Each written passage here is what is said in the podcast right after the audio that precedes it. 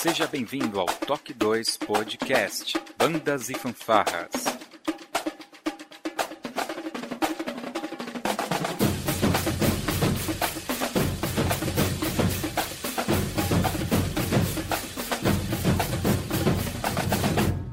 No ritmo da vida, na batida do coração.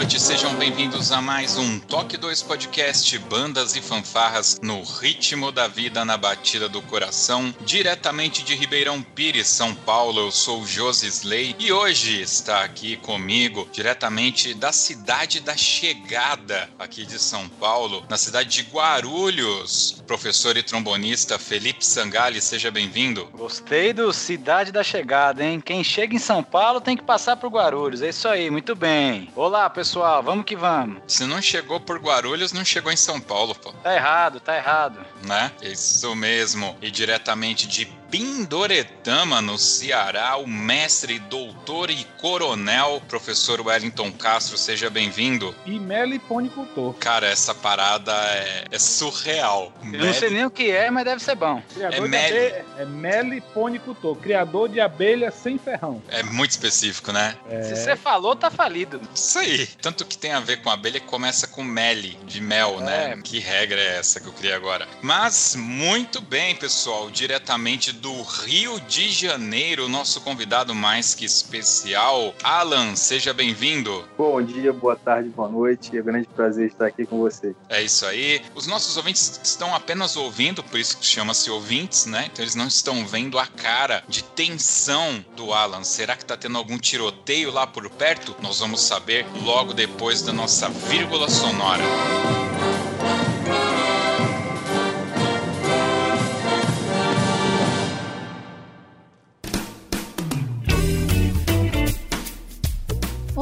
Você está ouvindo o podcast do Toque 2 Bandas e Fanfarras, do site toque2.com.br. Para entrar em contato conosco, você pode acessar as nossas redes sociais através do nosso site ou então pelo e-mail contato@toque2.com.br. E se você gosta do nosso trabalho e deseja nos ajudar a produzir um conteúdo com qualidade cada vez melhor, acesse a nossa plataforma de contribuição pelo site apoia.se toque 2 e veja como contribuir. Este podcast tem o apoio cultural do Portal Brasil Sonoro. Clique, ouça e toque. Para ter acesso às partituras, visite o site brasilsonoro.com.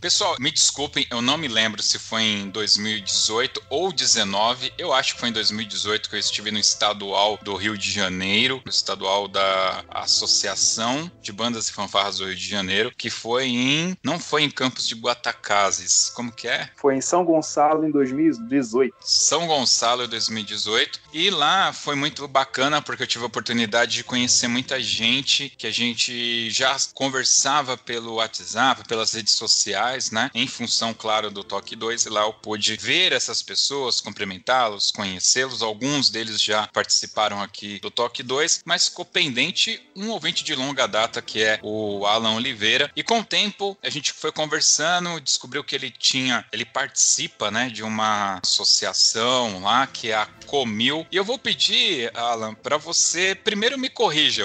Aqui entre o intervalo da vírgula sonora, o pessoal já falou que você não é do Rio de Janeiro. Janeiro, que eu estou totalmente enganado. E você deixou passar. Da onde que você está falando? Então, eu falo da cidade de Itaguaí. Itaguaí ela faz divisa com o município do Rio de Janeiro, com a zona oeste do Rio, e ela é a entrada da região da Costa Verde do Rio, para onde ficam as praias, que a gente caminhando por uns 120 quilômetros, 170 quilômetros, chega a Ubatuba. Ubatuba é São Paulo já. Isso. Peraí, você. Quantos quilômetros de Ubatuba? Aqui a Ubatuba é de 160 a 170 quilômetros. E da capital, quantos quilômetros você tá? 70 quilômetros. Ah, beleza. Ah, Bom, pô, mas é- 170 não é longe, cara. Lembrar que o Rio de Janeiro, o formato dele é um formato bem estreitinho, igual o Santo, né? É, verdade. É, eu, minha geografia, se vocês sabem, que é maravilhosa, né? Mas não me diz uma coisa, agora. é uma pergunta pro nosso convidado. Antes de começar a parte musical, a, a sua cidade, ela tem características assim de como se fosse uma região metropolitana do Rio ou meio que mais interior? Como que é assim a característica da cidade aí? Interior, interior. É, tem um pequeno centro e muita terra verde, muita Ah. montanha, ilhas, mares e cachoeiras. Então, Olha. turismo, turismo bomba aí. Exatamente na minha cidade, não. Ah. Mas, mas porque ela quer ser região metropolitana de um lado, quer ser região Costa Verde do outro, quer ser Baixada Fluminense de outro. Então não é nada, ela tá no entroncamento das três. Entendi. Então Mas assim, ela tem áreas de preservação. tem APA, Você sabe que, assim, 90% dos ouvintes do Toque 2 não sabe o que, que é APA, né, bicho? O que, que é de- APA? área de preservação ambiental. Então tá bom. Alan, você é militar, cara? Então, da reserva. Mas meu emprego hoje é na banda da Guarda Municipal de Itaboraí. É bom que ele faz uma cara assim que ele vai continuar falando e ele não fala. Você toca o que lá na banda? Eu sou trompetista. E Itaboraí é na região aí. Pessoal do Rio, desculpem, é que a gente, eu pelo menos não conheço muito o estado do Rio, né? Conheço de ouvir falar os nomes e tal, mas só pra gente se localizar aqui. Acho bem legal essa parte. Então, aí eu vou contar como que eu aprimorei minha geografia. Bora, bora lá. Eu, eu moro em Itaguaí, Costa Verde do Rio. É, eu atravesso o Rio de Janeiro inteiro para atravessar a Ponte Rio-Niterói, atravessar São Gonçalo e chegar em Itaboraí. Até lá são 120 quilômetros. São 120 quilômetros. E é assim que eu aprimoro a minha localização geográfica. Mas assim, você faz, você faz esse deslocamento todos os dias, uma vez na semana? Não, não. Eu tenho escala. Por exemplo, no momento a gente está segunda, quarta e sexta de expediente de ensaio. Terça e quinta home office, porque a gente tem uma escola de música na, na banda da Guarda Municipal. Então a gente está dando aula online. Mas, assim, até um momento passado eu fazia esse trajeto de moto, o que me permitia ter um razoável tempo para chegar no trabalho, sem correr, sem nada. Mas, assim, o trânsito do Rio não é para carro, não é para ônibus, é, é certeza você ficar parado. Mas é quanto tempo ainda? Então, na época de moto, que eu pretendo voltar, eu levava uma hora e meia com uma parada no caminho para ir mais uma hora e meia para voltar. Vai correndo, não é? Não, não, não, tranquilamente. 120 quilômetros, uma hora, uma hora. Uma hora e meia. É, Ele tá falando do trânsito do Rio de Janeiro porque ele não conhece São Paulo. Aham. Eu, sou- eu circulo de moto por aí também. Você sabe que tem a, a tríade, né, do Apocalipse, que é feriado prolongado de quinta, então você pega o trânsito na quarta-feira, chuvosa, fim da tarde, num feriado prolongado. É a tríade do mal. Aí você sai lá da, sei lá, Zona Oeste, vindo no sentido ABC. Parabéns! tá feito aqui em São Paulo, pra quem não conhece, cara. Meu, é, eu realmente não conheço nada do Rio de Janeiro. Pra mim, fica assim: o Cristo Redentor. Aí na frente deve ficar Copacabana. De um lado deve ficar aquela praia que mora a elite. A Globo deve ficar atrás do, do Cristo. E do outro lado, deve, imagino que a favela da Rocinha deve ser assim, colada com a do Alemão, que é as duas que eu conheço, entendeu? E aí tem uma ponte que vai pra São Gonçalo e volta de São Gonçalo. É o que eu manjo. E eu imagino que essa ponte deve cruzar a Baía de Guanabara. Pra mim, isso é o Rio de Janeiro. Assim, a minha geografia do Rio de Janeiro se resume dessa forma. E aí, eu já vou tirar esse elefante da sala. Pra nós que somos de São Paulo, né? Pra mim, vai, vamos lá, vou puxar pra mim pra não comprometer ninguém que é de São Paulo. A gente acaba vendo pela TV muitas notícias ruins do Rio de Janeiro, né? Em termos de violência, em tráfico de drogas, enfim, várias notícias ruins. O nível de, de corrupção também na política tá bem alto. Mas, assim, é quase como uma hipocrisia, né? É como se na minha cidade, no meu estado aqui de São Paulo, fosse o melhor do mundo, né? Então, é, para quem vive o dia a dia do Rio de Janeiro, eu, eu queria fazer a pergunta inversa. Qual que é a imagem que vocês têm aqui da gente de São Paulo, né? Se, tem- se tem uma mágoa também, o paulista acha que o Rio é um lixo e lá os caras têm isso, isso, isso. E como que é a realidade, cara, de quem vive no Rio de Janeiro? Porque apesar de morar mais assim afastado, eu entendo que você vive muito, né, o contexto da, da, da, cidade grande. Então, minha visão de carioca em relação a paulista ou a São Paulo, cara, ele é muito afetada pelas bandas e fanfarras a gente circulava muito os finais de semana nos campeonatos aí de São Paulo. Então, depois de um tempo que, não estava indo tanto com bandas, eu passei a circular em viagens, passar por São Paulo. E assim, eu nunca entrei nas comunidades paulistas que eu vejo pela televisão, que meu pai já morou em Osasco, algumas outras na Zona Leste. Assim, eu não tenho nenhuma visão é, ruim, ou como eu escuto quando eu vou a São Paulo, pego um Uber, o Uber puxa assunto, você não é daqui não, não, sou do Rio. Aí o assunto primeiro é a violência, né? Uhum. O assunto é a violência. E, cara, é, não tem como fugir de, ou mentir, ou omitir que a gente circula sempre tenso aqui, sabe? Se eu vou pro trabalho de ônibus, eu tenho que ficar ligado 4 horas da manhã se vai entrar alguém, ou se já entrou alguém no ponto final, por exemplo, de ônibus, que possa ser uma ameaça. O, a minha última agora, no começo do ano, acordei feliz às três da manhã para ir trabalho para chegar às 8 de ônibus.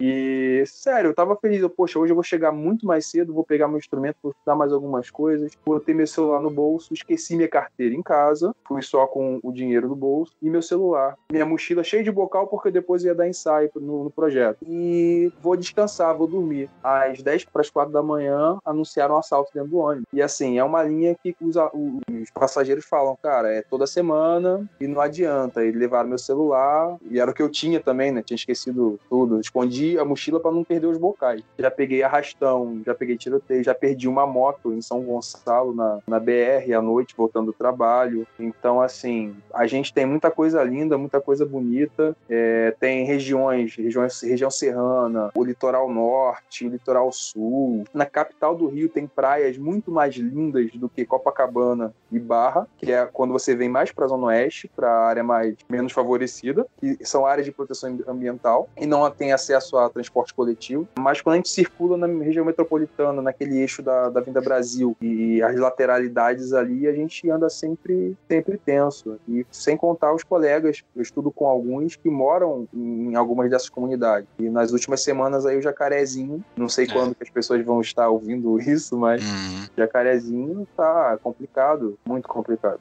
E é isso. A gente, viu, a gente viu pela TV, né? Teve algumas ações e acabaram havendo mortes e tal. É, que, que pena, né, cara? Que pena. Mas é interessante, no momento que a gente tá gravando aqui, é uma sexta-feira, e eu tive que ir até a empresa fazer um, um exame médico. Só para contextualizar, eu tô mudando de emprego, então eu tive que ir lá fazer um exame demissional. Aí não teve jeito, eu tive que ir na empresa. E da onde eu moro até a empresa lá dá mais ou menos uns 50 quilômetros, tá? Então, para não demorar tanto, você acaba pegando alguns caminhos, né? E aí você passa por lugares de São Paulo que você pensa, cara, como pode, né? As pessoas viverem numa situação tão insalubre, né? É engraçado até, a gente tem esses problemas, né, de, de, de violência, tanto criminosa quanto policial, infelizmente, mas lá na base, conforme você vai descendo, né, nessa situação toda que nós vivemos, lá embaixo tem uma galera que vive em lugares, cara, que eu não desejo para ninguém, né? É, é, muito desumano, né? É muito complicado isso, infelizmente. E São Paulo tem vários desses lugares. É, eu queria fazer um comentário que o Rio muitas vezes leva essa fama, mas aqui em São Paulo, cara, não muda muito não, porque eu já tive meu carro roubado, não é furtado, é roubado, mão armada às seis da manhã aqui. Então, cara, é, é meio que, vamos dizer que é o mesmo barco. Às vezes é, sei lá, às vezes o pessoal, o Rio leva mais essa fama, mas aqui em São Paulo, cara, não muda muito não, viu?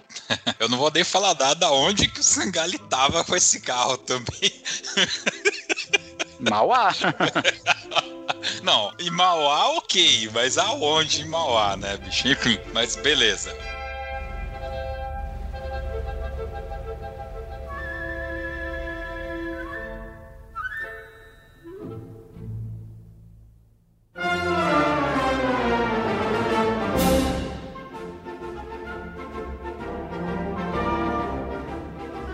Alan, você participa de uma associação que é a Comil. Fala um pouco o que, que significa essa Comil, porque tem muitos L's lá, não é, não é só um L, não. Fala um pouco pra gente o que, que é a Comil, como que surgiu, se um pouco disso que a gente falou aqui foi uma motivação para vocês, quem está envolvido, o que, que é a Comil? Então, são dois M's. Ah, não Com- é L. É, a Comil, a sigla significa Corporação Musical Maestro Wilson de Lima. É, o maestro Wilson de Lima foi um professor meu e da minha esposa, de banda, banda escolar, né? Ele foi regente da banda municipal aqui de Itaguaí, é, numa época que estava na transição de, de ser uma banda escolar, daquela de somente desfile cívico, para ser uma banda de competição, para virar uma banda sinfônica. E ele faleceu um- alguns anos antes da gente fundar a associação, e o presidente é o Washington Tadeu. Ele me convidou em 2015 para iniciar um projeto de música dentro de um projeto que se chama Projeto Aprisco, que na época tinha atividades com artes marciais, esporte e reforço escolar. Aí eu, Washington, estou aqui disponível, é na minha rua, no meu bairro, eu devo isso à minha cidade, porque foi aqui que eu aprendi música, foi aqui que eu tive meu primeiro emprego com música e eu preciso tornar semente a terra para ela voltar a, a dar fruto. Nisso, eu só falei o seguinte, Washington, é, a gente não tem nada, não tem uma baqueta, mas eu tenho um trompete, ele tinha um outro trompete e a escola que a gente poderia utilizar tinha algum instrumento de percussão. Então, é isso, vamos começar com isso. Nisso, eu estava pedindo exoneração da Prefeitura Municipal de Itaguaí, eu trabalhava, era professor da Escola Municipal de Música, Chiquinha Gonzaga, por conta de eu ter passado no concurso para a Guarda Municipal de Itaboraí e também para eu poder fazer algo que eu gostaria de fazer no, no serviço público, só que a gente depende de muita coisa que talvez não são o- os fins que a administração pública deseja naquele momento. É baixa previsibilidade né, dentro do serviço público, uma administração de quatro anos ou oito anos. Então, a gente só veio começar o projeto talvez junto com o Top 2 em 2016, né? Em junho de 2016, a gente começou as aulas, a atividade. Em 15 de novembro de 2016, a gente fez a primeira apresentação e foi a data de fundação, é, no feriado de proclamação da República. Desde então, a gente vai fazer cinco anos agora esse ano. A gente vem crescendo em quantidade de, de alunos, vem crescendo no patrimônio, para quem não tinha nada. Recebemos muita doação, prestamos muito serviço, que a gente teve retorno financeiro para outros projetos, e agora a gente está colhendo alguns frutos daquelas sementes de quase cinco anos atrás. Eu imagino que para formar essa associação vocês tiveram que reunir pessoas em, que tivessem interesse, né? Eu acho que a gente vai entrar aqui um, um pouco nisso, que a, principalmente lá no começo do Toque 2, como você falou, a gente discutiu muito, né? Foi tema em, em diversas rodas de discussões, essa questão de criar uma associação, o que, que é necessário. É, aliás, até hoje mesmo, acho que, não sei se você está no nosso grupo, um rapaz perguntou lá se tinha projeto pronto para criação de uma banda marcial e tal. Isso vira e mexe acontece, sempre tem alguém precisando e a gente sabe que precisa. Tem que ter um presidente, tem que ter o tesoureiro, enfim, tem que ter um mínimo lá. Eu não me lembro agora se são sete ou onze pessoas que você precisa para criar essa associação. Vocês já largaram com essa estrutura, já com estatuto e tudo, ou juntou pessoas, vamos fazer assim? Como que foi esse começo e quais foram essas pessoas? Como que vocês abordavam as pessoas para ajudarem vocês nessa formação? Para chegar aí, eu tenho que contar o que, que motivou o projeto. É, a gente começou em 2016, num período que os projetos de música em Itaguaí estavam retraindo, alguns fechando e outros reduzindo atendimento. Por exemplo, projetos que tinham bandas reduzindo para apenas coral e violão. E assim, eu sou fruto de, de um desses projetos e assim, eu via que talvez uma geração ficasse sem essa oferta, essa possibilidade. Então a gente, não, vamos começar.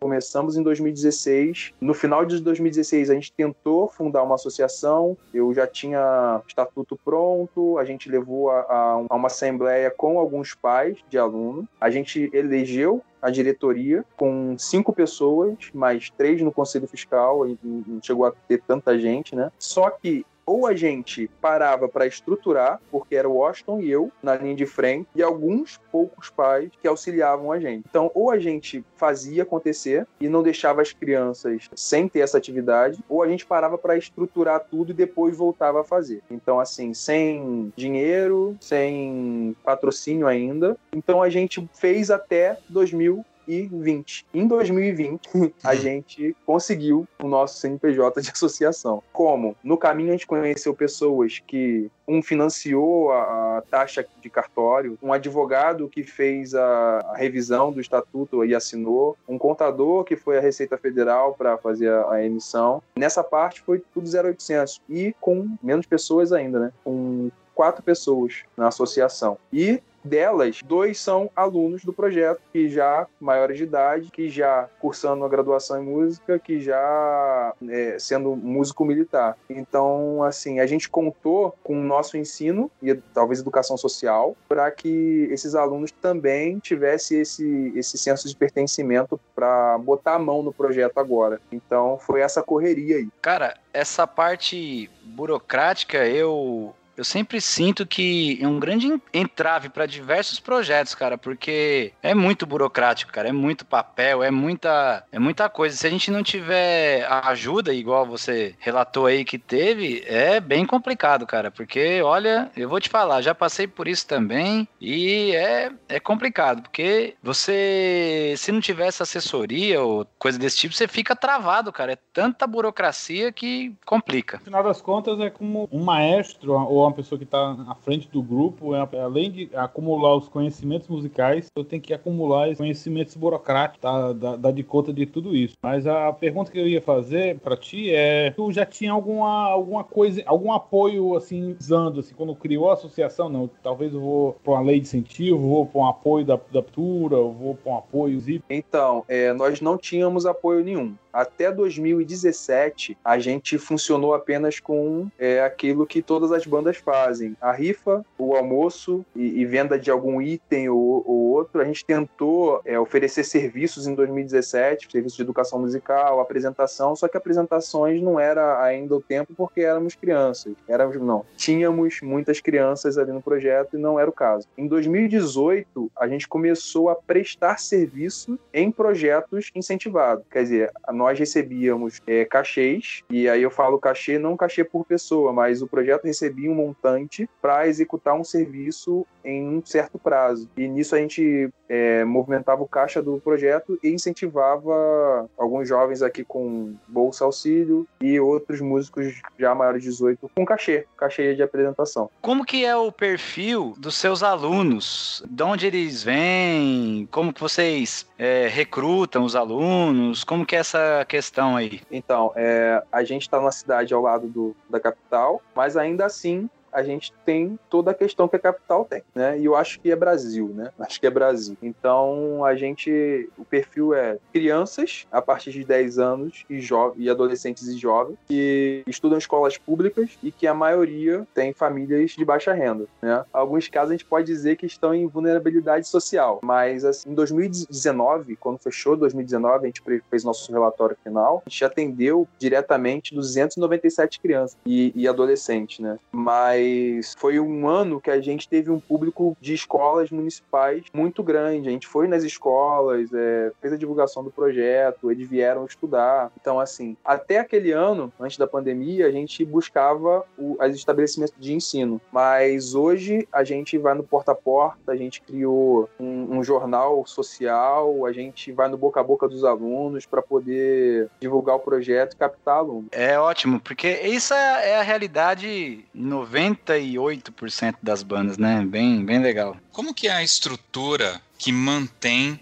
o seu projeto funcionando? Como que foi essa evolução? E aí eu vou, vou dar uma, uma pitada aqui. Eu acompanho o Instagram de vocês, né? E eu vi que acontece algo que é difícil, que requer um tempo, requer uma dedicação. Vocês sempre colocam foto da pessoa que está fazendo aniversário. Isso parece uma coisa muito boba, mas aqui na minha banda, na minha banda, da nossa banda, nós somos cerca de 35, 40 pessoas e a gente não consegue manter essa regularidade de verificar o aniversariante do dia e lá e dar um parabéns parabéns. Então, uma coisa tão, com muitas aspas, pequena e até simplista, né, é, requer um comprometimento, requer uma atenção muito especial com isso. E num projeto como você é, é narrou para a gente até agora, com 200 crianças sendo atendidas em um ano, vocês devem ter muito trabalho, né? Então, como que é a estrutura e como que vocês chegaram nesse esse ponto de falar, não, agora a gente vai dar os parabéns para todo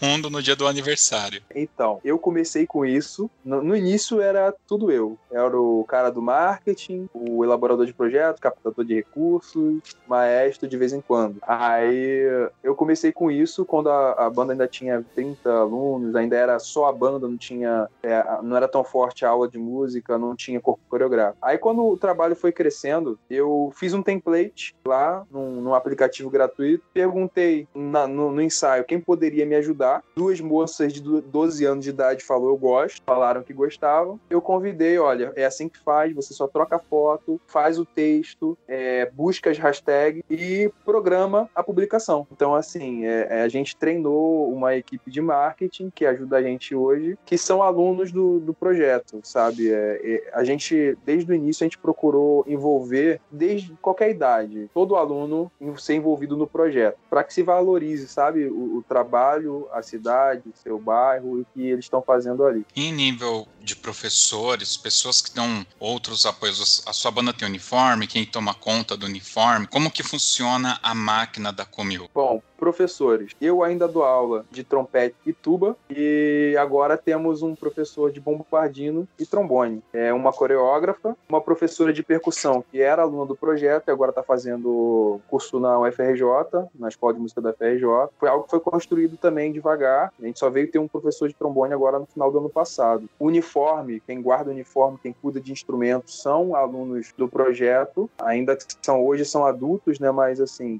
os uniformes ficam na, na casa de um bombardinista do, daqui do projeto. O estantes, cadeiras, repertório, é quem cuida é um trompetista que hoje é músico do exército. Então, assim, tudo aqui é, tem é, dividido com, com os participantes. Legal como, assim, mais, geralmente, né? Como são as aulas, né? Se você ensina a leitura na partitura, ensina essa técnica mais básica. Então, eu tive um, um belo susto na primeira primeiro encontro com os alunos lá em 2016. Eu cheguei com métodos de educação musical coletiva para todo mundo. Nem conhecia os alunos. Primeira coisa, a gente falou que ia ser o projeto, distribuiu o método para todo mundo e no outro ensaio não tinha ninguém. Lembra que método era? Na época, Joel Barbosa, da capa. E hoje, hoje, assim, desde então, né, a gente começa com a musicalização auditiva, imitação, com os mais jovens, assim, entre 8, 10, 11 anos no máximo, mas a partir de 11 anos a gente já começa com alguns outros métodos coletivos. Hoje eu não uso mais o da Capo, né? Hoje eu uso ou o Essential Element ou o Yamaha Band Studio e já começamos com leitura de partitura e a técnica do instrumento que, que, que se aplica ali na, na, naquele método. E sempre que possível a gente traz um, por exemplo, eu não sou tubista, eu sou trompetista, mas sempre que possível a gente traz um tubista para fazer um masterclass, para dar uma orientação orientação ou vir tocar junto com os alunos. Na região aí costuma ter esses festivais, masterclass, assim, promovido por outras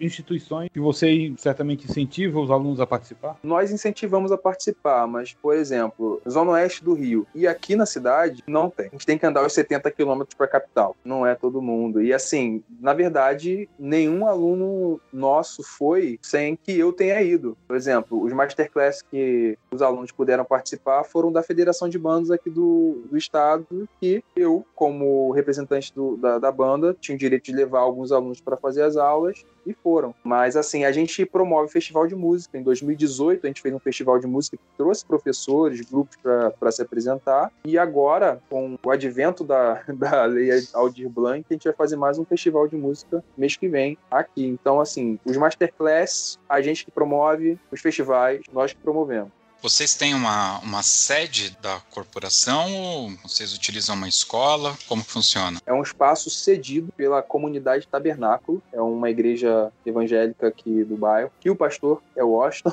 do, daqui do projeto. E assim, a semana toda, desde que não tenha culto ou, ou atividade programada, a gente usa 24 horas por dia. Bacana. Esse fato que você falou da, da professora ser oriunda do projeto, eu acho uma coisa bem interessante interessante e que acontece em muitas bandas por aí. E eu achei um fato bem interessante a ser ressaltado aqui, porque é muito legal você ver o aluno começando no seu projeto e depois ele se tornar um professor, né? E ainda mais quando você falou que é, a professora em questão está buscando se aprofundar, estudando, acho muito, muito interessante. É muito legal e creio isso ser uma tendência em muitas bandas. É, acho muito interessante.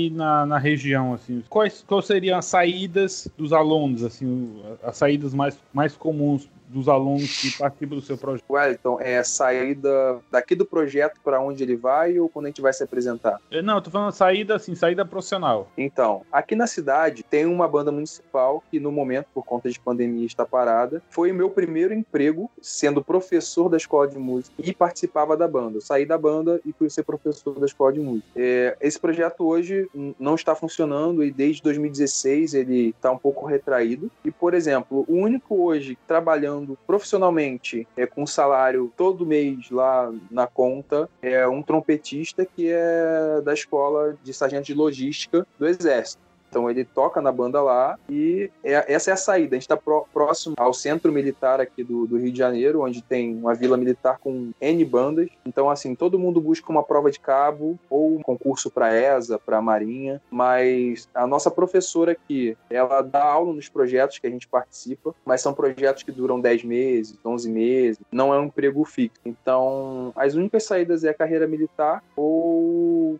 você ser freelancer em evento ou os cachês de projetos culturais. Mas, assim, além dessas saídas profissionais, assim, alunos que também procuraram universidade, quais são as universidades mais próximas daí? Então, a universidade de música mais próxima fica num, numa cidade aqui no Rio de Janeiro, no bairro ao lado, só que é uma universidade paga, né? uma universidade particular. Então, assim, dificilmente alguém procura, até quem estudou na minha época, quem foi meu par né, de, da, da, educação musical. Então, assim, a universidade pública mais próxima é o FRJ, na Lapa, 77 quilômetros. A segunda mais próxima, pública, a Unirio, na Praia Vermelha, 87 quilômetros. Então, assim, fora a distância, tem como chegar lá, que são ônibus e ônibus, e metrô e trem, e você não chega na hora. Eu tentei.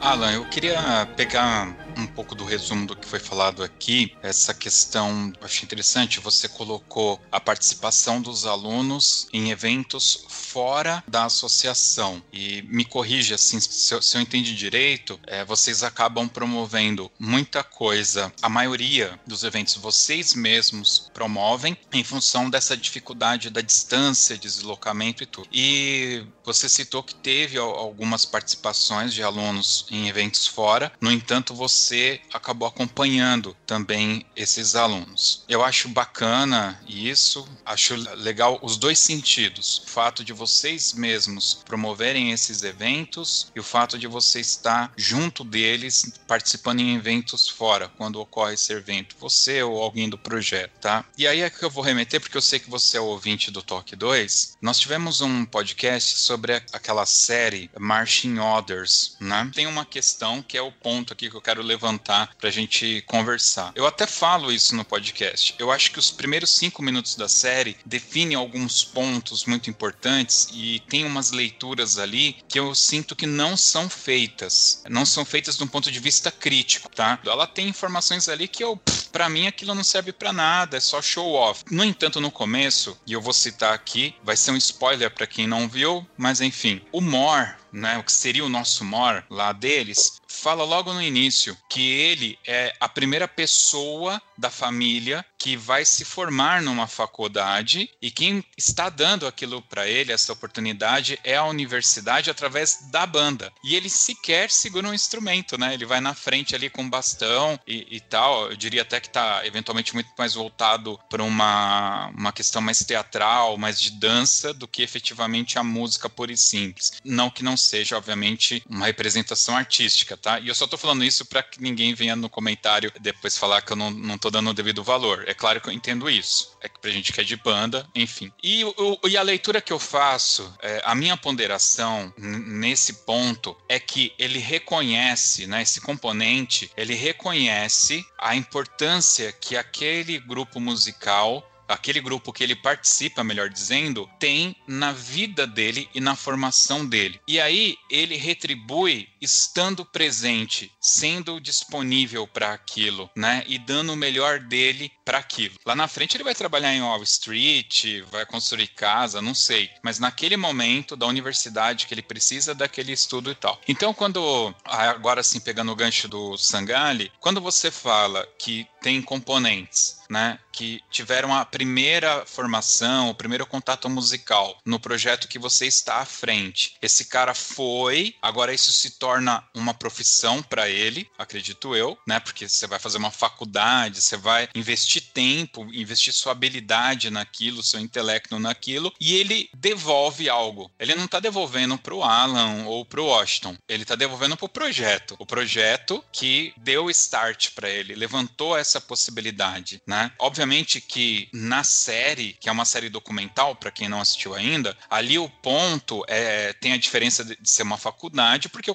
contexto lá é outro, né? Estados Unidos são outros contextos. No Brasil, esse contexto do seu aluno retornar para ensinar na sua banda, né, no, seu projeto, é algo muito bacana. É algo assim digno, é, é honroso, né? Isso, é, apesar do Sangali afirmar que eventualmente isso seja uma tendência, eu não estou no cerne das bandas e fanfarras hoje, lá na ponta, né, nos projetos, mas as experiências que eu tive não foram essas. Né? As, nas experiências que eu tive, as pessoas que aprendiam a tocar voavam para longe e muitas vezes negavam a sua origem. Acho que até algumas semanas atrás nós estávamos discutindo isso, essa negativa de onde eu saí. Maestros aos montes, músicos de orquestra aos montes. Você vai pegar o currículo do cara, ele começa a contar a partir do momento que ele teve um contato num conservatório ou numa faculdade. Ele esquece de falar que ele começou na igreja, né? Eu, eu entendo essa, essa questão aí, José, como assim, é, é o trato. Você reconhece, você é aluno, reconhece naquele, naquele maestro, pai musical dele, né? Ele, ele para onde ele for, ele vai reconhecer. Eu tenho Exato. colegas, eu tenho colegas,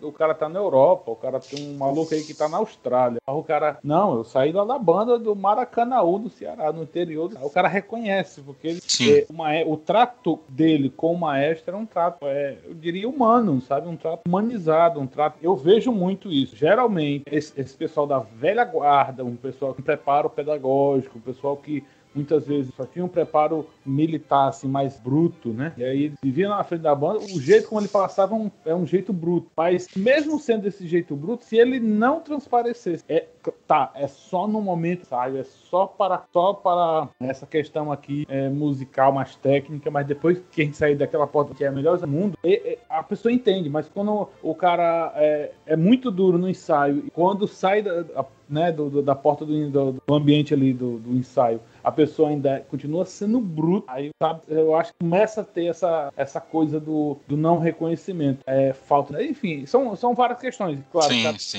cada, história é uma história, mas eu, eu conheço muitas histórias, muito pouco. Uhum. Gente que tá hoje em, em, canto grande, mas conhece sim, que veio de um canto pequeno. Gente que tá assim no canto grande, ou mas não reconhece que veio daquilo ali, mas também porque naquele canto onde ela começou, ela teve experiências traumáticas horríveis. Eu tenho, eu não vou dizer aqui, mas tem um cara grande saiu que tá na Europa, hoje não veio de um canto menor, porque o canto, esse canto menor foi o canto, no final das contas, foi o canto. É, começou sim, deu, acendeu a fagulha do que é música para ele. Esse canto foi o canto que amarrou ele, não deixou ele crescer, não valorizou, foi bruto, não só no momento do ensaio, mas fora do momento do ensaio. Mas, é, inclusive, é a perguntar para o nosso convidado, para não ficar só nessa desse debate. Tomamos o programa dele, né, Wellington? É, é, eu ia dizer, eu ia perguntar sobre como é o trato, o trato pedagógico dos alunos. A gente já sabe que você não é bruto. Você viu que o Wellington fez todo esse rodeio para falar: não, eu, o Alan não é bruto, porque os, as pessoas estão voltando, estão reconhecendo o trabalho. Com certeza é isso, cara. Então, é, Eu, eu, eu, eu, assim, eu- antes, me antecipando a resposta do Alan, com certeza é, é, é isso. assim, tem algumas coisas, né? Tem o ser bruto ou não ser, mas tem o equilíbrio também. Eu busco a disciplina, mas quando alguma coisa sai muito além do fora do eixo, o Washington é o policial mal. então, então, assim, mas eu venho equilibrando isso em mim também, de fazer o mal e o, bem- e o bom quando precisa, ter o equilíbrio. Às vezes nem precisar fazer um lado ou outro, né? Ter o equilíbrio. E assim, o trato, cara, é, é aquilo, como o Wellington falou, da- do- dos que vieram antes. Eu, eu agradeço muito a minha forma hoje de lidar com, com as crianças, com adolescentes, ao meu professor, a pessoa que me, me fez tocar trompete, era um trombonista, é um trombonista, Davi Fernandes. Ele foi maestro aqui da, da banda municipal durante 10 anos. E assim, eu era uma pessoa que não falava. Eu escolhi não falar. Eu ia pra escola, ia pra aula de música, entrava, saía, saía, banda, ensaio, gritava com os colegas que por acaso não estavam acompanhando o que, que tinha que ser feito. E assim, eu não falava. E, e- e ele, Alan, vamos tocar com a banda da Faitec no colégio militar. Faitec não sei da onde. A partitura é essa aqui tem que estar lá tal hora. Eu ia. Alan, vamos tocar na minha igreja? Eu ia dormir na casa dele, depois ele me trazia em casa. E isso aconteceu muito, não foi só comigo, foram grupos. E se juntar para estudar e fazer um churrasco. E eu tenho certeza que, que a gente aprendeu isso com exemplos, né? Na época, a nossa turma aprendeu com exemplo. Enquanto algumas gerações depois, eu, quando eu falo geração, três anos, quatro anos, sabe? Geração de banda, geração de banda, já sofreram diferente. E eles negam que começaram em banda, na mesma banda que eu tenho o prazer de dizer, eu comecei lá e não saio de lá enquanto eu não, eu não precisar sair. Eu toco na mesma banda há 20, 21 anos. Aí eles negam que, que começaram lá porque numa época que eles estavam, a administração era feita de uma forma diferente. Não estou falando nem de professores e regente, é a administração daquilo ali. Então eles sofreram muito. Então é difícil eu chegar com eles hoje, rapaz, você começou ali na banda. Eu fui seu, seu instrutor lá na escola, quando você era deste tamanho, com uma corneta na mão. Eles, não, não, não. É, mas foi que- o que eles sofreram, né? E foram para a universidade, tocam em orquestra, excelentes músicos, referência na cidade, enquanto outros que não são músicos não negam. Mas aí eu acho que já é uma questão da música ser um, um hobby. Eu vivo muito mais hoje o contexto gospel, evangélico. Eu não gosto muito dessa, desse termo evangélico, mas é assim, né? Não, eu me apresento como cristão protestante, gente. A minha esposa nunca saiu em nenhuma revista masculina. Eu também não tô aí na mídia, então eu não, não sou evangélico. Mas é, enfim. É, é igual aquela piada lá que tu contou, cara. O que, que tem a ver, cara? Cara, faz uma lista de evangélicos aí. Gretchen, a Perla, Naldo. Esses são ev- os evangélicos, cara. Mas enfim, voltemos aqui então. No contexto evangélico, tá? O meu primeiro professor, ele. Até hoje ele é casca grossa, tá? Até hoje. E ele. é, eu passei por esse rapaz, por esse senhor, né? Hoje ele já é um senhor, na igreja evangélica. E todo mundo da minha época, lá até o pessoal antes de mim, né? Todo mundo gosta dele. Todo mundo faz uma referência a ele quando a gente vai falar de música. Mesmo ele sendo brabo. Ele, ele é um cabra brabo mesmo, até hoje. Não, né? Eu só ia te dizer, existe uma linha muito tênue entre você ser uma pessoa bruta, você tá exigindo muito, né? Então, agora eu não me lembro qual é o filme, que tem até um, aquele cara lá que fez o cara lá do Homem-Aranha, ele é um professor também muito bruto. Ah, é o treinador Carter. Pois é, pois é, existe vo- você ser muito bruto na hora do ensaio, de cobrar, estou cobrando. Acabou o ensaio, você tá, cara, faz, tal, vou, vou lhe dar conselhos pra vida, você seu pai. Isso é, uma- um, é, um, é um contexto. Outro contexto, você tá ali na carga, o cara é muito exigente, aí sai, fala todo tipo de coisa, ele ameaça. O cara solta por aí desse jeito. O cara, o cara, ele é bruto além da conta, porque você ser bruto ali só pra exigir é uma coisa, bruto. Além do, de todo isso é. Baseado do que o- no que o nosso convidado falou, tenho um comentário que, inclusive, eu, eu, eu procuro seguir na- no- nos meus trabalhos. Que é assim, eu vou usar uma metáfora para me fazer entender. Mas eu acho que toda banda tem que ter essa cultura do morde a só. Então, você não pode só morder, porque senão, como foi bem comentado aqui, fica uma coisa sem sentido. Você não pode só assoprar, porque senão você perde completamente a mão da disciplina. Então, eu creio que tudo isso passa por algo que as pessoas às vezes acham que não tem nada a ver, mas é, é o que eu procuro seguir. É, se você sabe onde, que, onde você quer chegar, olha, hoje no ensaio eu quero sair daqui e chegar aqui. Então não há necessidade de você ser tão bruto ou algo assim, porque às vezes as pessoas não sabem onde querem chegar. Por isso que ocorre essa brutalidade. Mas eu procuro trabalhar igual você falou, mais ou menos metaforicamente falando. Um faz meio que o papel do morder e o outro outro faz meio que o papel do assoprar. Mas isso tem que ser algo, primeiro, planejado entre essas duas pessoas e há que se haver um equilíbrio, senão perde o controle. Mas eu, particularmente, gosto desse sistema que você falou e utilizo. Certo. Alan, a gente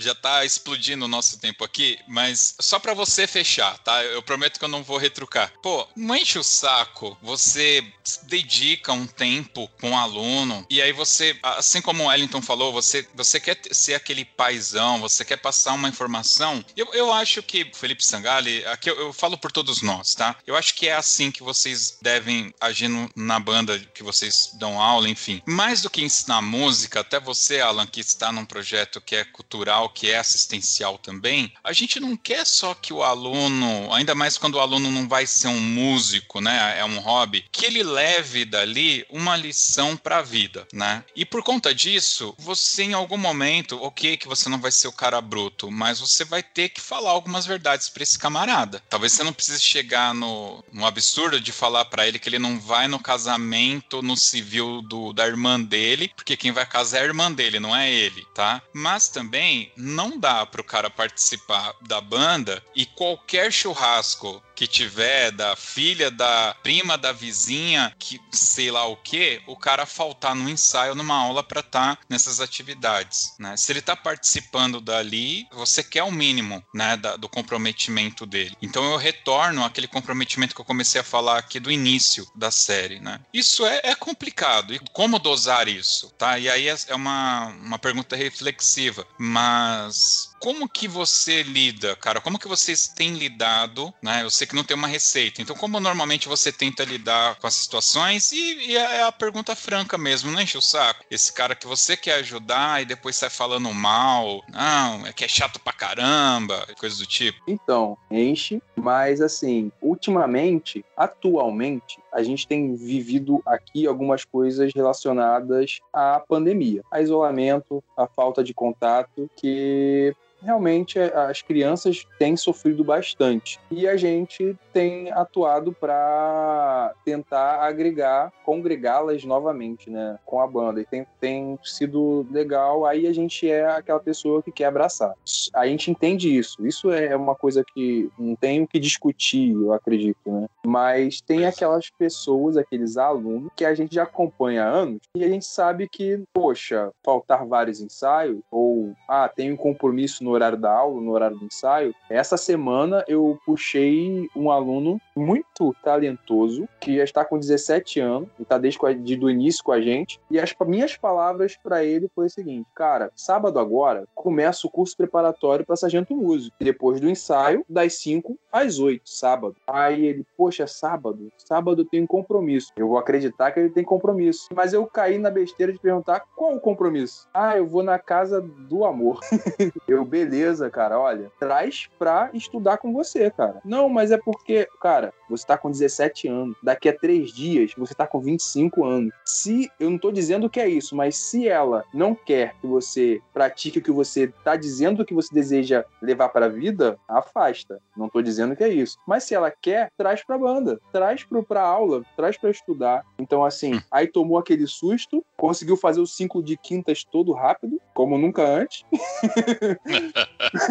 como nunca antes. E se animou, a, sabe? Foi semana passada e essa semana já foi outra, outra pessoa na, nas aulas e nos ensaios. Então, assim, eu acho que tem os momentos, né? A gente se enche, aí tem aquele momento que você chama na chincha e, e, e, as coisas se ajustam se ajustam no lugar. Mas assim, a gente fica bem, bem chateado. Ultimamente a gente tem vivido mais com o problema de, da questão do isolamento. Cara, nem. A questão do isolamento é algo que, é, que, que, que tem destruído muitas corporações. Tanto do ponto de vista de não ter a grana para manter os professores dando as aulas, né? Como o aluno não ter os recursos tecnológicos necessários, né? Para você, para receber a sua aula. Isso também tem sido outro problema. Enfim. É, cara, as bandas vão voltar do zero. As Bom. que não voltaram ainda é do zero quando voltar, praticamente. Projetos vão começar do zero. Vamos ter um festival aqui daqui a 20 dias do estilo live, mas como fizeram no Nordeste, não lembro quais foram os estados que fizeram ano passado. Somente a banda reduzida entra, toca. Eu quero ouvir o que, que a gente vai tocar e eu coloco o nosso projeto também, porque assim é do zero. Os maestros estão falando, cara, que bom que vai ter esse evento para eu poder motivar os alunos, mas é do zero. Eu queria que você fizesse um resumo pra gente de como que nesse momento, é, maio de 2021, qual que é o status do projeto? O que que vocês estão fazendo? Qual é o tamanho de vocês? O que que vocês estão prevendo para frente? E se vocês têm utilizado ou já utilizaram é, leis de incentivo? A... Então, hoje, o que, que a gente faz? A gente está oferecendo aulas de música gratuita, instrumentos de sopro, metais e percussão, é, dança, corpo coreográfico e canto coral. A gente participa de alguns projetos, a gente presta serviço para um projeto chamado Ativação Cultural Itaguaí. Esse projeto é incentivado pela Lei de Incentivo Federal patrocinado por uma empresa aqui local. A gente nunca acessou é, recurso público até este momento. A gente acessou agora com a Lei Aldir Blanc, né?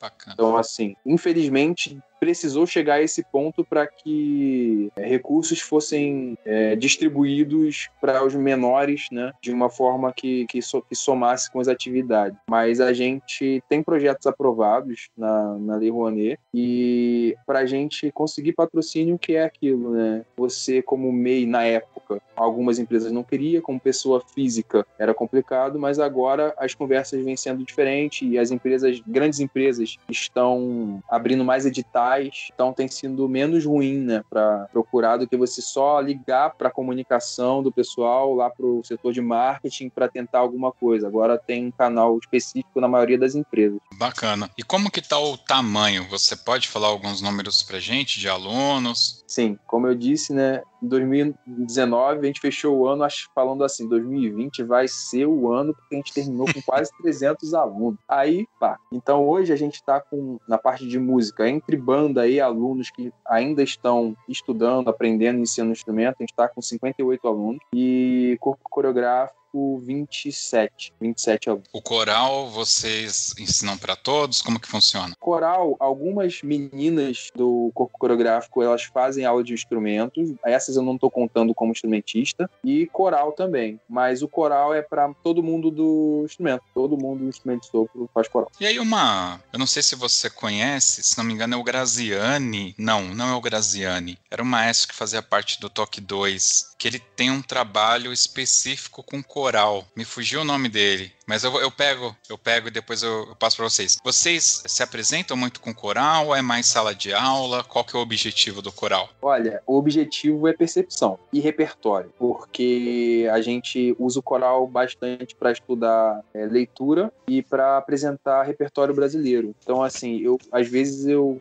por exemplo, neste momento eu estou me achando um chato que toda vez que a gente tem reunião para trabalhar repertório do coral é Vila Lobo. é Vila Lobo. Então, claro que é Vila Lobos e depois é Isa.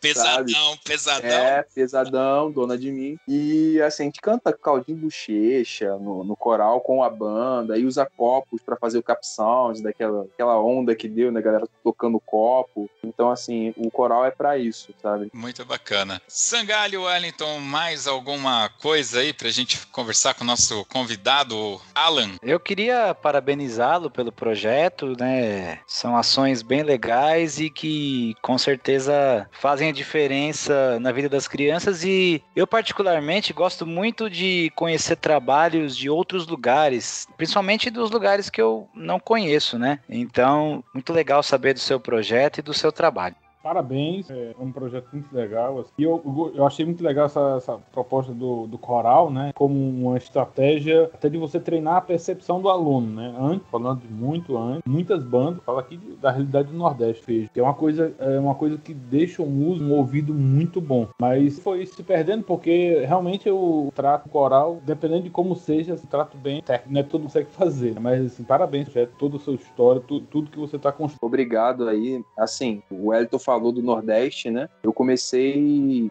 com bandas no município de Conde, na Paraíba. Meus pais tinham se aposentado, saiu de Itaguaí, fomos morar no Nordeste. No ano seguinte, 2000, eu fui para Pernambuco Paulista e tinha a banda também. E nas do, nos dois projetos, era, eu acredito que eram os dois projetos da, da rede estadual, que hoje a gente conhece muito bem o tamanho deles lá, em Pernambuco, em Pernambuco na Paraíba. Tinha musicalização, eu tinha 9 e 10 anos de idade. E eu não queria pegar a flauta doce. Eu não queria ficar na frente de um quadro vendo bolinha na linha. Hum. Até porque ninguém me falou para que, que era aquilo, para que, que era aquilo. Só que hoje eu fico assim, poxa, se com 9 anos eu tivesse começado, porque eu vim entender a importância do coral na licenciatura em música, porque fui obrigado a fazer as aulas e com um semestre eu mudei minha execução do instrumento de forma gigantesca. Então, assim, eu trouxe isso para o projeto porque antes não me explicaram qual era o fim daquilo ali, só me empurraram para dentro de uma sala. Então hoje a gente conversa o porquê e tem toda a tecnologia que a gente pode usar em questão assim, vamos gravar um vídeo, vamos fazer alguma coisa multimídia, vamos é, gravar a música que está no top hits do, do Spotify, vamos gravar uma música de anime, a gente toca música de anime pra caramba aqui no projeto. Muito legal. Bom, faço minhas palavras dos meus amigos, parabéns pelo projeto, uma história bem legal, um esforço que, caramba, quantas coisas vocês não tiveram que abrir mão da vida pessoal de vocês. Tá certo que, com certeza, vocês fazem tudo isso com muito grado. Eu entendo. Eu troco qualquer churrasco por um bom ensaio da banda, sem pensar muito, para falar a verdade, que a gente gosta disso, né? Então, quem nunca, né? É, quem nunca. Ixi, o famoso a banda ou eu. Ixi, quantas vezes eu não falei a banda? Óbvio. Não posso.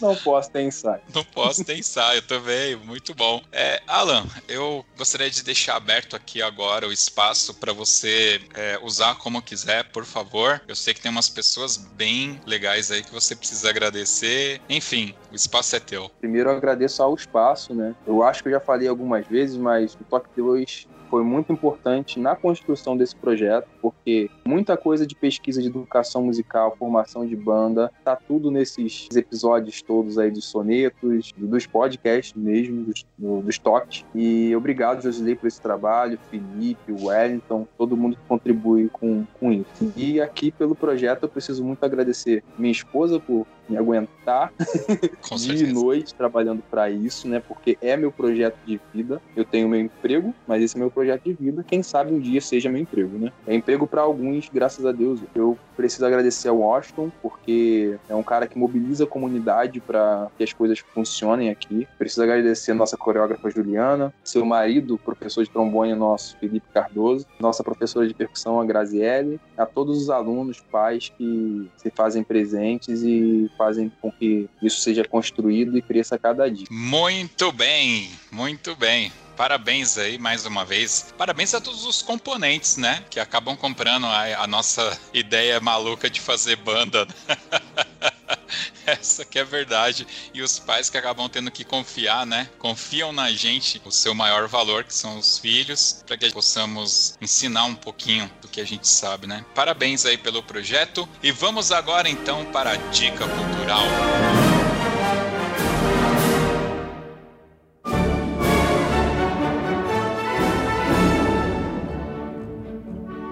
vamos então para as nossas dicas culturais. Nas nossas dicas culturais, vocês já sabem, cada um aqui vai dar uma dica bem legal de alguma prato de comida, um restaurante, uma viagem na pandemia, não sei, quem sabe, né? De um show, de um CD, enfim, de uma série, de um filme, é isso. E como sempre aqui, o nosso primeiro a sempre dar a dica cultural, o maestro Felipe Sangali. Mas eu vim preparado, deixa em primeiro para me pegar, mas eu vim preparado. E logo duas dicas hoje, hein? Ó.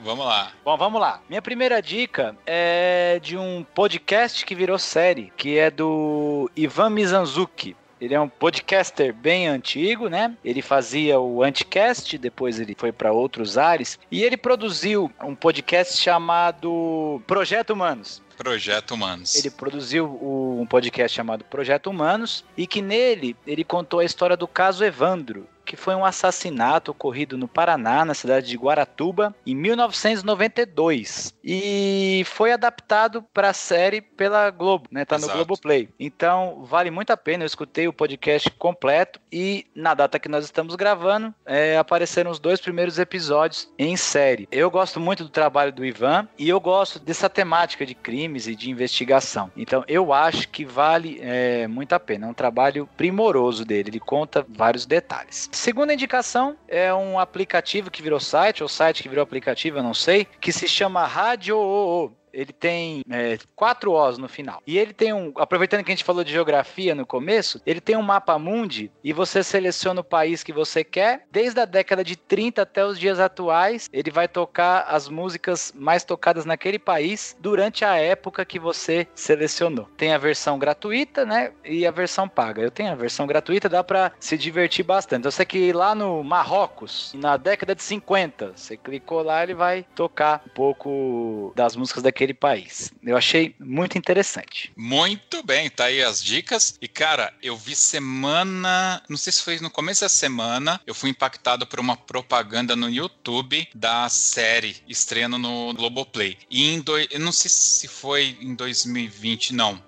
foi em 2019, tem aquele encontro Campus Party. Campus Party. Na Campus Party, aqui do, de São Paulo, o Ivan esteve lá, ele deu algumas palestras justamente falando de podcast e tal, e ele anunciou que teria a série. Minto, não foi na Campus Party, foi num evento de podcasts do Spotify em 2019. Tanto é que foi quando o Spotify começou a investir em podcasts neles, né? Na plataforma deles, né? E eles, aliás, diga de passagem, roubaram o protagonismo da Apple, que praticamente foi quem criou os podcasts, né, cara? E aí o Ivan, ele, é, nesse evento do Spotify, ele falou que o podcast viraria uma série. Eu só não sabia se ele está participando da produção de alguma forma. Isso realmente eu não sei. Ele foi meio que roteirista, né? Ele desenvolveu o roteiro. E uma curiosidade, esse podcast é, Projeto Humanos do Casevan tem mais de 3 milhões de downloads. É muito bom, gente. Wellington Castro. Então, minha dica cultural hoje é uma dica de como você criar abelhas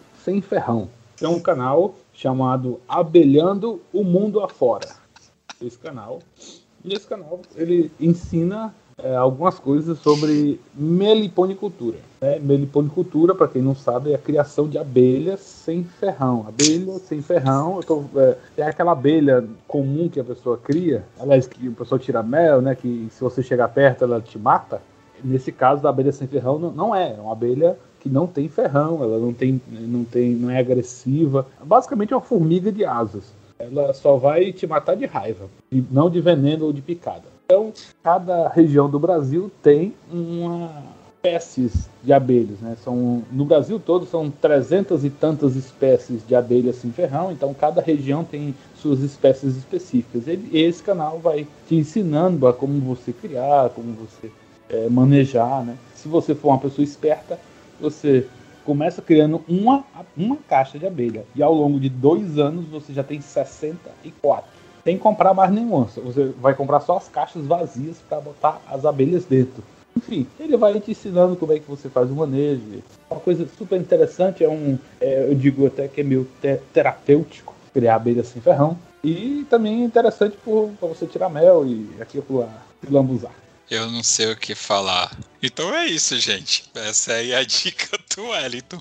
É, criar então, é, há um contexto também, porque eu, eu não moro numa cidade urbana, eu moro numa região aqui é, que é um caminho de praia, tem muita mata, né? Então é propício para criar, abelhas sem ferrões, porque eu também estou no campo que tem muito mato.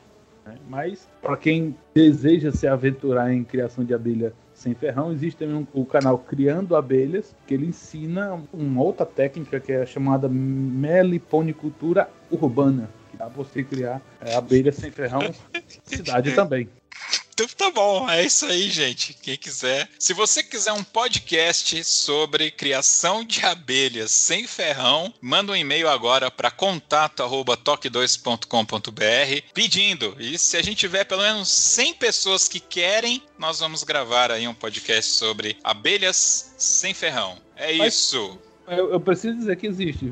Já existe um podcast sobre abelhas sem ferrão. A gente passa a ser o segundo, não tem problema. Não tem problema. Não, mas a gente grava um episódio especial, convida o pessoal lá. Muito bem, a minha dica cultural tenho também duas dicas. A primeira é uma série que eu tô assistindo agora no Prime Video da Amazon, que se chama Good Homens. Não é Homens Bons, não, é que meu, meu inglês não é muito bom. Que na realidade são é, boas maldições. Cara, é uma série muito engraçada. Eu tô rachando o bico e é, é, é, um humor diferente, assim, meio britânico, muito bacana. Basicamente são é um, é um anjo e um demônio que são amigos durante eras, e a série vai mostrando isso, que eles são amigos desde lá do, do Éden, e chega o grande dia do nascimento do anticristo. Só que uma que eles não querem que o mundo acabe, né? Começa daí. E o demônio, ele fica responsável por entregar o bebê anticristo para a família, né? E aí é onde começa toda a confusão, porque eles perdem o anticristo, galera. Cara, essa série ela é muito boa. Eu tô no terceiro capítulo e tô rachando o bico. É muito boa. E a minha segunda dica tem a ver justamente com o fato de eu não conseguir falar o nome dessa série em inglês. Eu quero indicar um aplicativo que eu acho que a maioria de vocês já conhece, chamado Duolingo. É um aplicativo para você aprender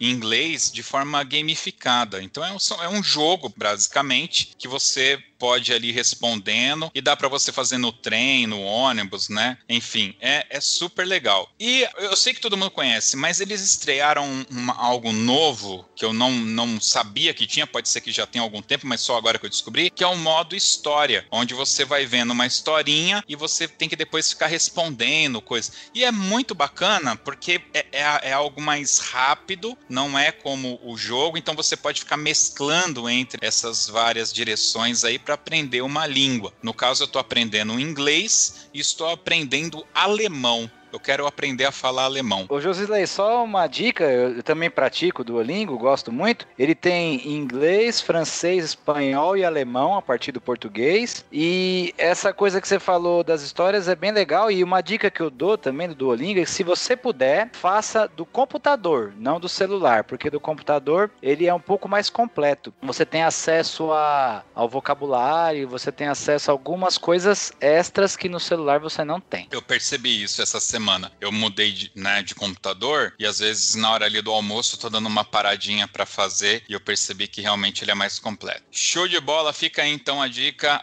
a série Boas Maldições e o aplicativo do Olingo aí que tá sendo bem legal. Ainda não aprendi, mas tá sendo legal. E agora, Alan, o que, que você tem aí para nos oferecer? Primeiro eu tenho que dizer que em uma semana usando o Duolingo, eu aprendi mais do que em sete anos estudando inglês na escola. A minha dica cultural é um livro que eu li quando estava começando a pensar na, no término da minha faculdade de gestão pública. O livro é Engenharia Cultural, de Fernando Portela. É, ele juntou duas palavras que às vezes podem não se bater, mas ele fala de uma maneira muito aprofundada de como em cada esquina existe uma cultura diferente e que a gente não deve copiar tudo de algum lugar, de uma esquina, e aplicar na outra, porque vai dar errado.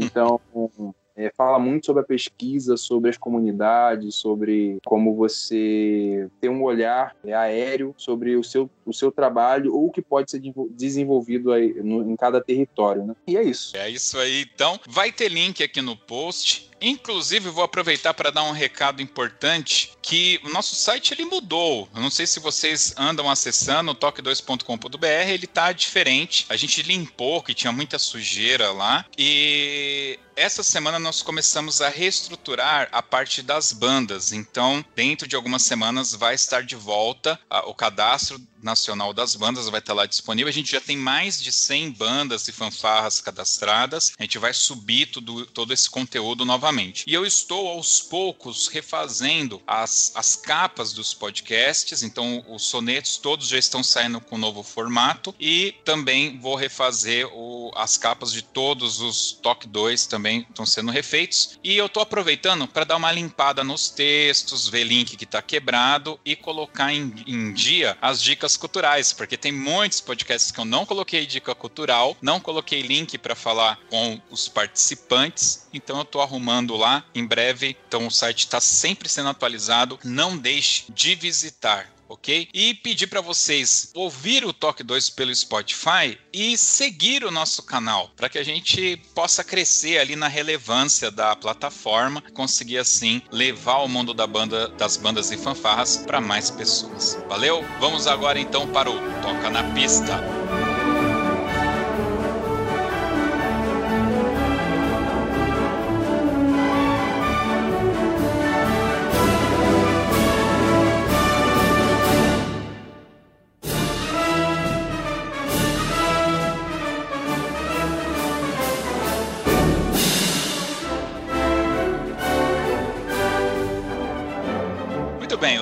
Pista é aquele momento que o nosso convidado escolhe uma música para a gente escutar aqui no final, mas é óbvio que não pode ser qualquer música, tem que ser uma música do coração, tem que ter uma história, tá? E eu vou começar a pegar no pé porque tem cara aqui escolhendo qualquer musiquinha que não tem história nenhuma. Então me conta a história da música que você vai escolher, Alan. Por favor, não precisa ser uma música de bandas e fanfarras, né? Mas por favor, que seja a música do coração. Vamos lá são duas histórias. Bom, a música que eu escolhi é uma música que foi a primeira música clássica ou erudita que a gente tocou aqui no projeto. É uma música grade meio. É, eu acho que ela não tem colcheias. Não, tem colcheias sim. Não tem nem dois minutos de duração. E o nome dela é King X Stone Army. É o exército de pedra do rei do imperador, talvez, Kinshi conta a história da música sobre o exército de pedra do rei Kinshi, que para quem for pesquisar ou lembre talvez, eu acredito que é, essa história apareceu um pouco mudada em um dos filmes da trilogia da Múmia. Sim da Múmia. Então, assim, foi uma música, uma música que marcou bastante a gente. A gente tocou em 2017, no aniversário de um ano do projeto. E até hoje, os alunos que estavam ainda na, e ainda estão no projeto estavam lá, pedem para tocar novamente. Só que é uma música que se eu botar hoje na estante, sai de primeira, sabe? Na época foi muito difícil. Na época a gente não tinha nem todos os instrumentos para tocar aquela peça. E foi gratificante quando a gente conseguiu uma, uma primeira peça musical,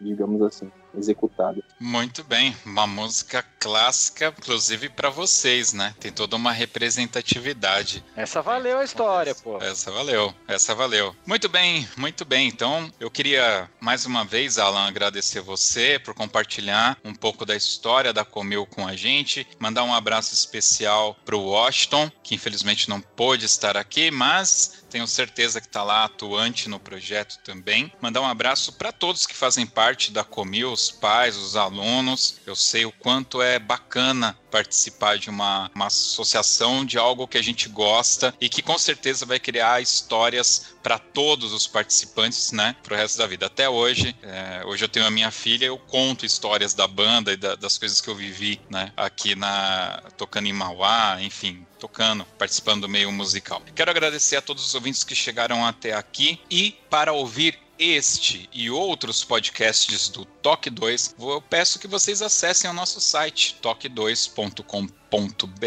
e também nos busquem lá no Spotify. Tem link no site. Entra no site, escuta pelo Spotify e pedir que vocês sigam o Toque 2 lá no Instagram. Dá uma força pra gente, dá uma visibilidade pra gente. Não custa nada, pô. Não, é de graça. Arroba Toque 2. Toque. Ainda tem gente que acha que toque é T-O-Q. É, tá certo, mas é T-O-Q-U e e o número 2. É só procurar a gente lá e seguir para dar aquele apoio. É isso, pessoal. Até o próximo Toque 2. Valeu!